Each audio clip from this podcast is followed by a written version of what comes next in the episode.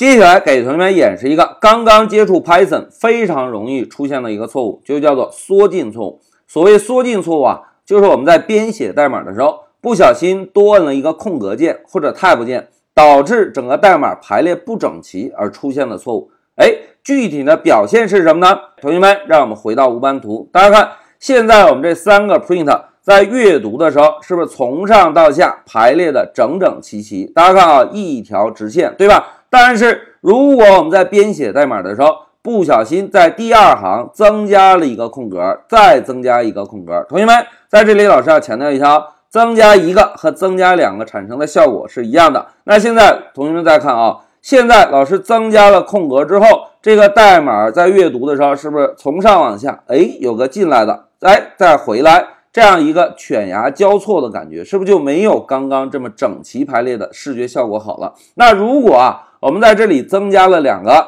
貌似人畜无害的空格，代码还能够执行吗？来，让我们回到终端，老师摁一下向上，再向上回车。大家看，回车之后，Python 解释器报错了。同学们看，现在错误在第几行？哎，在第二行，对吧？那错误的原因又是什么呢？同学们看啊，在第二行下面显示了出错代码的完整内容。同时，注意注意注意。在这个 print 函数的第一个字母下方，是不是有一个向上的箭头？向上的箭头就是 Python 解释器告诉我们，大哥这里出错了。那出错的内容是什么呢？大家看啊，indentation 就是缩进的意思，也就是多了一个空格。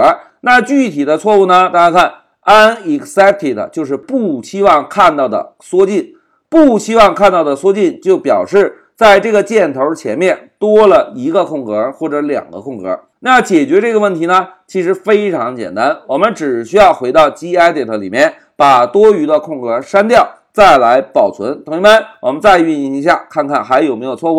现在老师回车，大家看这三个输出是不是又能够正常输出了？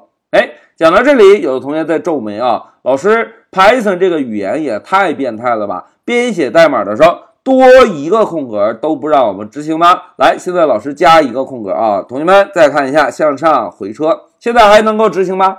不能了，因为啊，我们多加了这个空格之后，就导致整个源代码在排列起来不整齐了。哎，同学们回顾一下，之前老师在给大家介绍 Python 的设计哲学时，曾经讲到过，Python 是一门优雅的语言，对吧？而 Python 的解释器啊，就强制要求我们在编写代码的时候，必须要把代码编写的整整齐齐。只有我们写了一个整齐的代码，Python 这个解释器才负责执行。如果我们编写的代码不够整齐，Python 的解释器就拒绝执行。哎，同学们，我们换个角度来思考一下啊。Python 的解释器这么变态的要求，是不是就可以保证我们 Python 的成员每个人写出来的代码都是整整齐齐的？哎，看起来都显得那么专业，都显得那么优雅，对吧？因此啊，这个貌似很严格、变态的要求，实际上呢，就导致了每一个 Python 成员在最终写出来的代码看起来都非常的整齐。